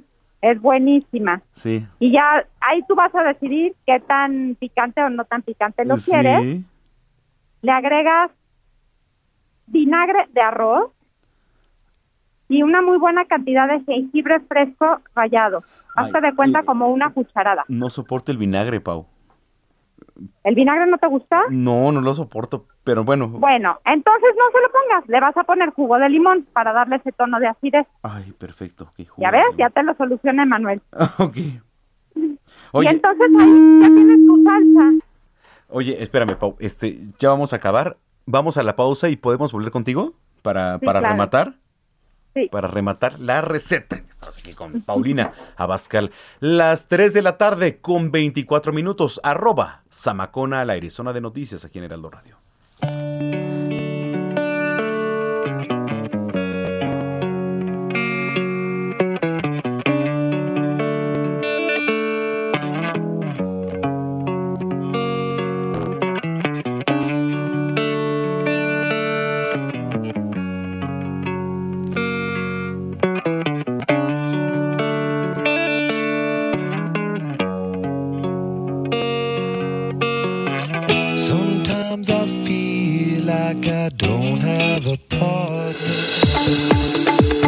Vamos a una pausa y regresamos con Manuel Zamacona a Zona de Noticias por Heraldo Radio.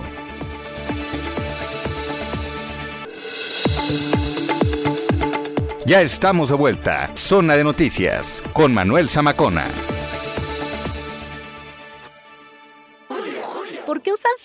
La verdadera belleza se encuentra en el interior. Pues tú encuéntrala en Soriana, con toda la ropa interior y pijamas para dama que pongo al 2x1. Sí, ropa interior y pijamas para dama al 2x1. En tienda o en línea, tú pides y Julio Regalado manda. Solo en Soriana. A Julio 1. Aplican restricciones.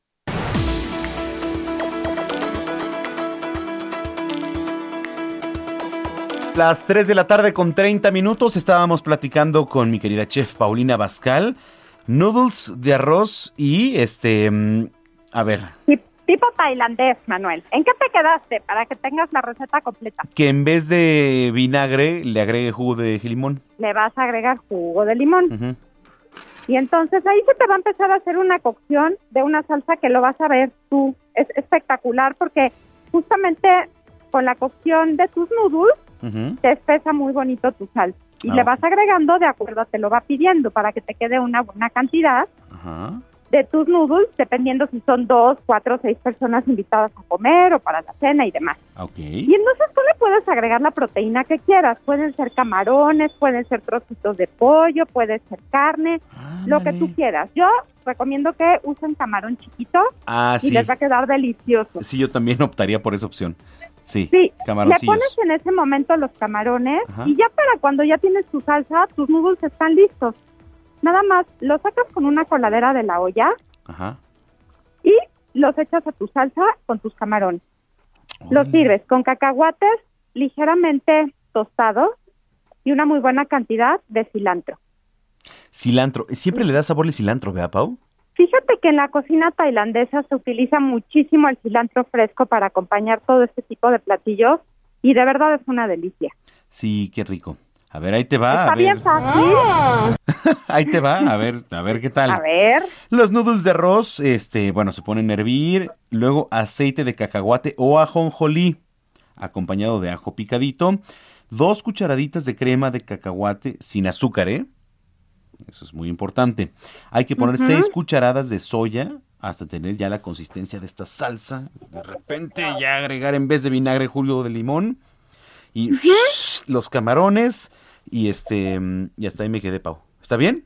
Y ya está perfecto. Ah. Recuerda que le puedes poner un poco más de soya, un poco más de líquido de la cocción de tus noodles. Yo soy fan de la más soya, ¿eh? crema de cacahuate. O sea, la verdad es que es lo que a mí me fascina justo de la comida así oriental, que lo puedes cocinar o más picante o menos picante, agregarle Exacto. más, menos, este ponerle, si no es el camarón, pues el pollo, y si no, puro- puros noodles con verduras. O sea, echas a volar tu imaginación y que nos pasen la receta, por favor, ¿eh? Sí, ah, exactamente, eso es lo más importante, mi querida Pau. Y sobre todo, que nos compartan qué tal les queda y cómo le echan a volar su imaginación en la cocina para que también nos den más ideas de menú. Oye, ¿dónde te seguimos en redes sociales, mi querida Paulina? Mira, ya sabes que en Gastrolab me pueden encontrar siempre miércoles y viernes en todas las plataformas del Heraldo Media Group y por supuesto en mis redes sociales también van a encontrar muchísimas recetas que es Paulina Bascal con la palomita azul de la verificada. Sí, eso es muy importante, la verificada. Exacto. Oye, Pau, este, te mando un abrazo, qué delicia como todos los sábados platicar contigo. Ay, qué bueno, Manuel. Pues disfruta de tu fin de semana y nos escuchamos a la próxima. Gracias, un abrazo. Igualmente, bye. Bye, Paulina Bascal en zona de noticias cuando son las 3 de la tarde con 34 minutos.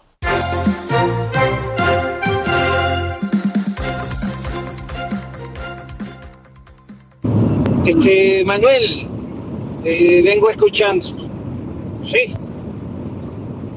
Eh, antes que nada, eh, quiero eh, felicitarte por esos dos años al aire, pero ten mucho cuidado. Estás en la lista de los periodistas que estamos espiando. Así que, por favor, pórtate bien.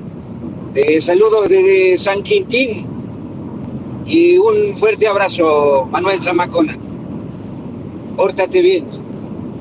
Aspiracionista.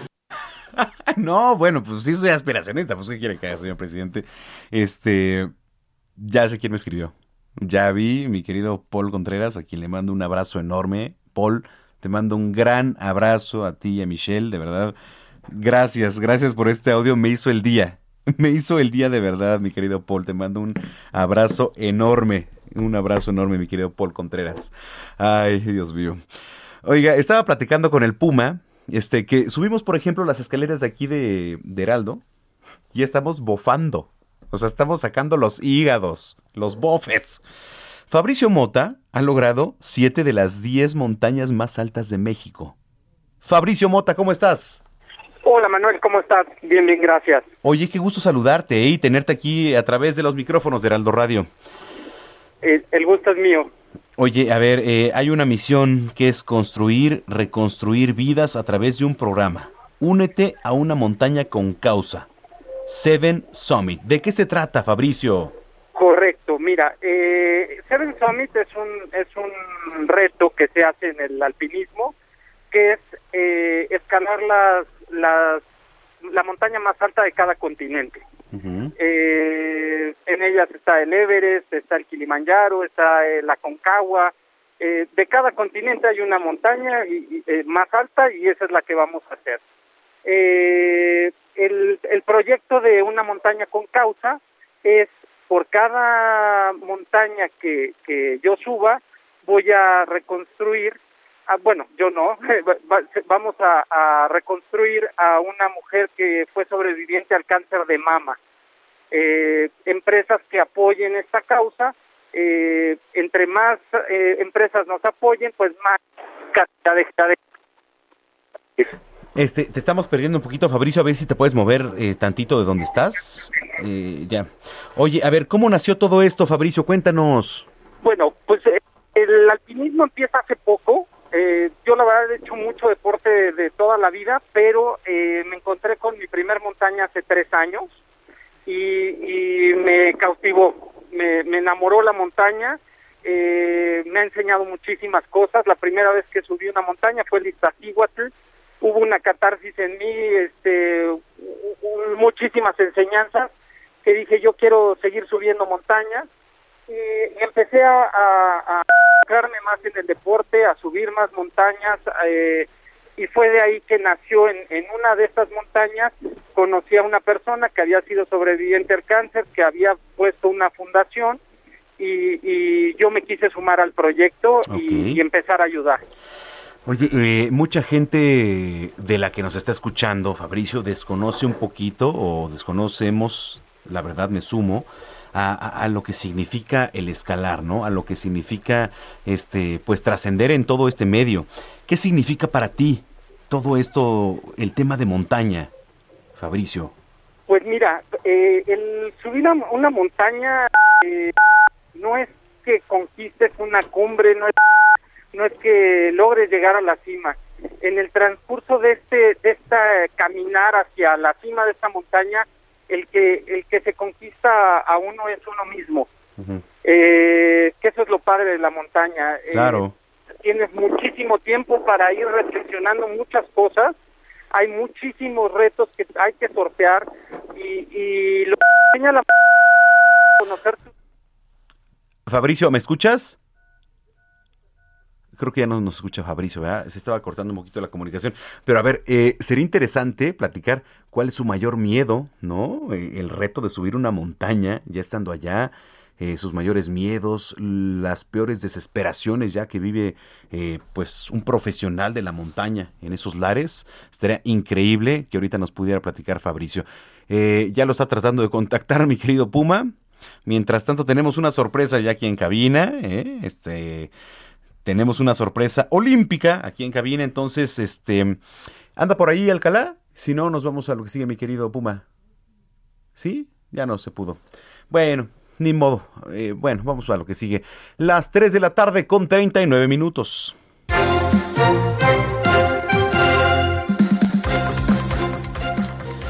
Mire, el atleta olímpico Gerardo Alcalá presentó su libro Correr a Fondo, el cual ya me hicieron llegar. Muy bonito, que se me olvidó por cierto, pero ahí lo tengo en la casa de verdad. Es un kit padrísimo. Eh, que además es una compilación, ¿no? digamos, de experiencias vividas no solo durante la etapa como deportista. Usted seguramente recuerda a Gerardo Alcalá, eh, entrenador, formador de jóvenes promesas. Hoy, aquí en la cabina de Heraldo Radio, Gerardo Alcalá. ¿Cómo estás, Gerardo? Muy bien, muchas gracias por la invitación y para mí es un honor estar con ustedes. Al contrario, el honor es nuestro tenerte por acá, Gerardo. Eh, correr a fondo hay que, digo, vamos de, lo particular, ahorita platicamos un poquito de otras cosas que me gustaría tocar contigo, pero primero de, este libro, Correr a Fondo.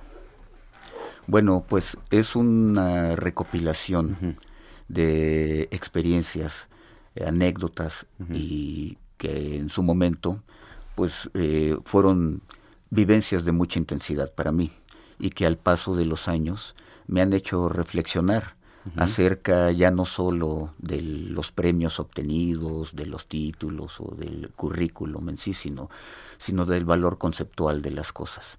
Eh, fue una necesidad, eh, digamos, ya eh, guardada. Y afortunadamente pues nos pusimos a escribir y poco a poco viviendo intensamente cada una de las anécdotas relatadas ahí en, el libro, en cada uno de los capítulos, los cuales eh, me enfoqué a trabajar sobre valores universales, ¿sí? como, como pues la adversidad, lo que es la competencia, lo que es el triunfo, la derrota, eh, la integridad, la pasión en hacer en hacer algo, la actitud con la que enfrentamos las cosas, eh, en fin, fueron valores universales para los cuales eh, lo redacté eh, tomando en cuenta alguna anécdota, alguna historia que, que, me hiciera recordar y me hiciera reflexionar sobre, sobre eso. Que has de tener muchísimas, Gerardo. Bueno, nada más Gerardo Alcalá, aquí, a quien tenemos en cabina, bueno, usted recuerda, participó en los Juegos de Los Ángeles en el 84. Sí, ya hace muchos años, varias décadas, por supuesto. Eh, multimedallista, Juegos Panamericanos, Centrocaribeños y, gana, y ganador del maratón, acá, aparte de la Ciudad de México. Así es, el, maratón de la Ciudad de México en 1984. Que no era, o, qué diferencia, por ejemplo, había, Gerardo, entre el maratón de la ciudad que había en ese entonces y el maratón que se hace ahorita, por ejemplo. Bueno, la diferencia que hay es, pues yo creo que el número de patrocinadores que participan hoy en día. Es un maratón ya mucho más reconocido ya también la premiación y los alcances internacionales que se tiene con las invitaciones que hay posibilidad de, extenderles.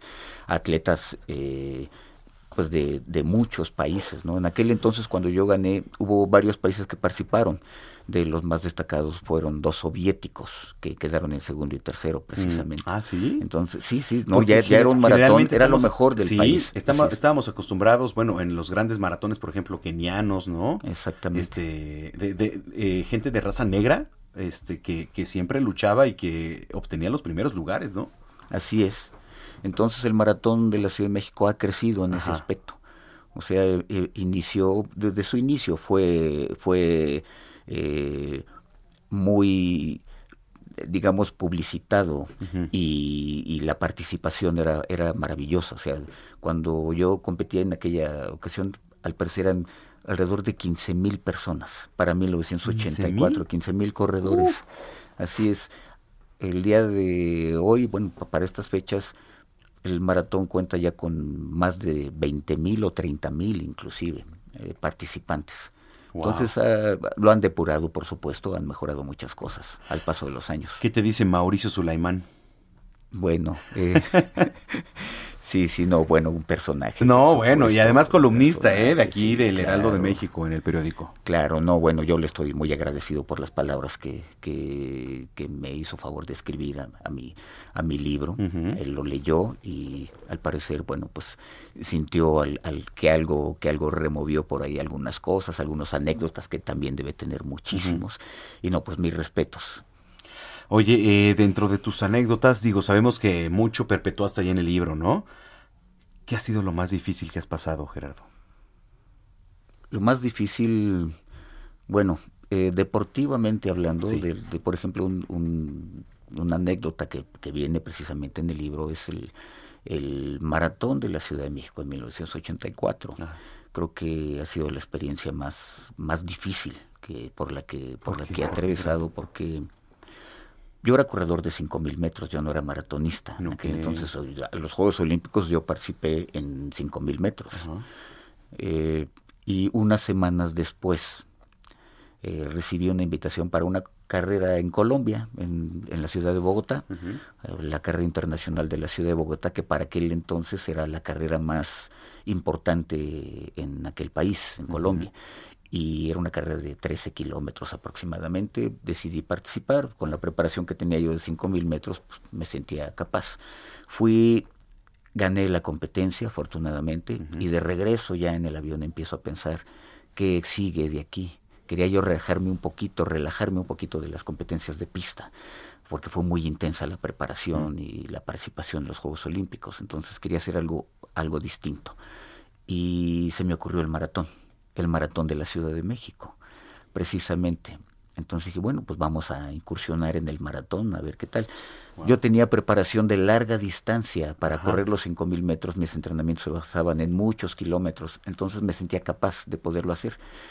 Y así lo hice, eh, pero resulta que tres días antes sufro de una eh, infección estomacal.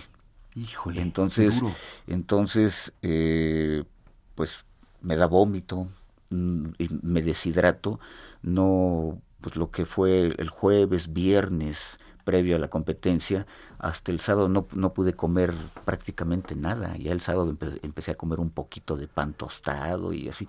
Entonces... ¿Bajaste de peso? Pues sí, todo eso. Entonces llegué mermado al, al, al maratón. Ya el día, el- la noche previa al maratón, el sábado, para amanecer el domingo, pues si, si dormí una hora, una hora y media fue Fue mucho. mucho. O sea, no, no me sentía muy, muy tenso, muy nervioso y, y- y, pues, con una inseguridad muy grande. Entonces, pues así participé.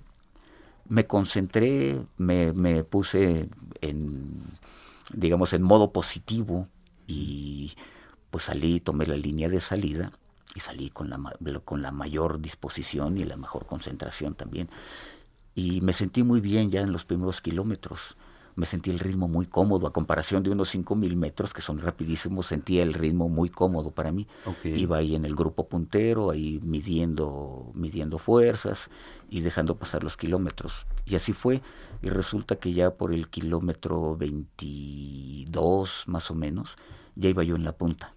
Iba en la punta del maratón. Entonces me sentía bien, pero digo, es temprano todavía. Y un poquito más adelante hace contacto conmigo uno de los soviéticos. Y entonces los dos nos vamos y nos separamos del grupo, los dos. Y entonces también, sí, sí, sí, sí, no, en- entonces fue un duelo muy interesante. eh, y por ahí del kilómetro 27 más o menos, me empiezo a despegar, noto que él se empieza a quedar. Y yo dije, bueno, ya eso es todo, ya me voy a seguir así. Y me sentía muy bien. Y pasó otro kilómetro y medio más o menos, cuando de repente empiezo a sentir un calambre en mi pierna izquierda. Y pues era una señal funesta de que las cosas iban a empeorar y faltaban 14 kilómetros todavía para terminar. Entonces, pues esos 14 kilómetros son los que más recuerdo yo de una competencia. ¿Y te los aventaste así? Sí, sí, yo sentía latente el calambre y, y me concentraba para que disminuyera. Sí. Entonces ya no podría yo apretar el, paso, ya simple y sencillamente trataba de controlarlo y, y así fue, fue una batalla. O sea, ya de sin supervivencia fin. prácticamente, casi, Sí, ¿no? Sí, sí, sin fin. Entonces así ya hasta que atravesé la meta, o sea, ya cuando vi la meta a unos metros, dije ya lo pude hacer, o sea, eh, pero sí, sí fue creo que la máxima prueba de, de- de resistencia que llegué a tener. Oye, Gerardo, este, mm, tú como atleta olímpico mexicano, hoy en día, ¿cómo ves el apoyo para los atletas olímpicos? ¿Cómo lo ves? Bueno, eh, creo que es una historia contada por generaciones. Es lo mismo, ¿no? O sea... ¿Hay apoyo? eh, el apoyo, por lo general, llega a los atletas cuando ya ganaron la medalla. Sí.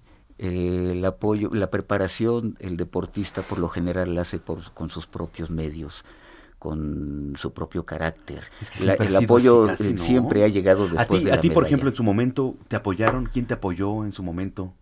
Mm, No, no, no, no. Pues mi familia fu- fueron La los que familia. me apoyaron, claro. Sí, por supuesto. Yo ya era medallista centroamericano y panamericano y entonces yo tenía que, que- que recurrir con mis propios medios a, a realizar todos los entrenamientos, a comprarme zapatos, a todo eso. Y creo que todavía el día de hoy No, sigue, claro, sigue sucediendo. por supuesto que sigue sucediendo. Y lo sigue habiendo, ¿eh? Así es. Ves a gente de tiro con arco, ves a gente de, este, pues no sé, digo, de muchas disciplinas olímpicas, Sí. que se pagan los propios recursos que debería de pagar, pues la verdad, de la federación, ¿no? Pues sí. O, pues, digo, Sí. representando algún país. Sí, sí, sí, efectivamente, ¿no? Eh, Es lo que uno esperaría Claro. como deportista, porque cuando eres deportista activo y con aspiraciones a, a ganar una medalla en unos juegos, ya sea centroamericanos, panamericanos o Juegos Claro. Olímpicos incluso, eh, te tienes que dedicar 100% a eso. Claro. O sea, los, eh, hay- son, son dos entrenamientos al día y a veces hasta tres en algunas disciplinas. Entonces no, no puedes hacer otra cosa ya para eh, que concentrarse en, en, en lo que estás, en, en tu proyecto, pues. Oye, este, ¿dónde podemos encontrar el libro? Que eh, te quiero agradecer mucho que me hiciste el favor de... no lo traje, perdón, para que me lo firmaras, Gerardo, te lo prometo que voy a ir a donde me digas en la semana. No, por supuesto. Para que me lo firmes. Pero Con este, gusto. ya lo tengo ahí en mi cuarto, o sea, con la toallita, el... Porque ya en la semana soy fit, ¿eh? En la semana me voy a poner fit, ya. Perfecto. En serio. perfecto. Entonces, este, ¿dónde podemos encontrar el libro, por favor? Este, tus redes sociales, algo. Sí, bueno, mira, el, el libro lo pueden conseguir en librerías Gandhi. En Gandhi. En Gandhi. ok. Eh, ha, ha habido de repente que se escasea el libro, pero en línea lo tienen sin ningún problema. O sea, lo puedes pedir, lo puedes pedir. No, te- es, es- el libro no, no lo tenemos en versión digital Ah, ¿no? todavía, ¿no? Entonces el libro lo pides en línea y te lo llevan a tu casa. Ah, eso es muy eso es mejor todavía, ¿eh? Exactamente, sí, dos días y Sí. más o menos tarda el envío. ¿Cómo se llama el libro? ningún pro- Claro. El libro se llama Correr a fondo. Correr a fondo. Así es. Muy bien. Oye, ¿cuánto te tomó escribir este libro, Gerardo? Ya que me puse a escribirlo, o sea, ya que armamos el proyecto, Ajá. porque fue un proyecto de lo que involucra a varias personas, sí, un equipo, un equipo maravilloso con el que he trabajado, eh, dirigido por el señor Rodrigo Cobo, y bueno, el, el libro ya una vez que, que- que me puse a escribirlo, eh, me llevé un lapso de cinco meses. ¿Cinco meses para el libro? Cinco meses, sí. ¿Y dónde te eh, inspirabas casi sin a- dormir. a escribir? casi sin dormir. ¿Dónde te inspirabas a escribir? No, bueno, pues en, pues en, en- en la casa, tu casa, por Gracias. supuesto. Eh, sí, en la mesa del comedor, Ah, donde- donde, fuera. donde fuera, eh, ahí agarraba el papel, me, me, me llegaba la idea. ¿A pluma? Y ¿O a- pues, no, no, no, todo fue escrito a mano primero y ya después ya lo lo, pasaste lo, a- lo pasamos a, al, al- al procesador de textos en la computadora. Pero sí, todo fue escrito a mano, o sea, con, Órale. De hecho fue con, con lápiz, o sea, sí. ¿En serio? Sí. Bueno, es que es una delicia es. todavía decir esto, ¿no? En esos tiempos. Sí, qué qué- delicia tenerte por acá, este Gerardo Alcalá. Qué privilegio. Y pues enhorabuena. ¿Todavía sigues corriendo? diario, diariamente corro todavía, no Oye, como eh, antes. Te me voy a pegar, te no me voy a pegar. ¿no? Con todo todos gusto. los días para ir a... Tú también, Puma, Estefi, por ahí, Master. ¿Dónde vamos a pegar, Quique? No, con todo gusto, por supuesto. Y sí sigo disfrutando de la carrera. Yo llevo viviendo el atletismo 44 años. Yo Bueno, inicié uh. en, el, en el 77. Y pues no me he aburrido de correr. O sea, lo sigo disfrutando. Afortunadamente corro sin problema. O sea, no, no tengo lesiones, no, no arrastro lesiones. de- imita a Lau, luego de, de hace años. Sí, sí, por supuesto. y sigo disfrutando de la carrera. Este, muchas gracias por estar aquí, Gerardo. Te lo agradezco y para mí ha sido un honor estar con ustedes. Al contrario, Gerardo Alcalá, el atleta olímpico mexicano. Nos vamos, señoras y señores. Mañana nos esperamos en punto de las 2 de la tarde. Tenemos un gran programa mañana. No se lo vaya a perder. Yo soy Manuel Zamacona, arroba Zamacona al aire. Que pase usted muy buena tarde y hasta entonces. Pull me close, try and understand. Desire is hunger, is the fire I breathe. Love is a banquet on which we feed.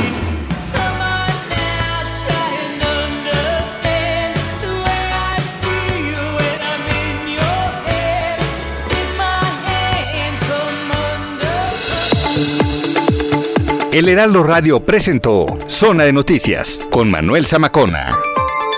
Los esperamos la próxima semana en Zona de Noticias, el epicentro de la información.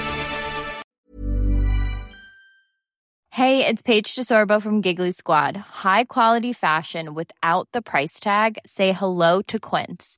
I'm snagging high-end essentials like cozy cashmere sweaters, sleek leather jackets, fine jewelry, and so much more. With Quince being 50 to 80% less than similar brands.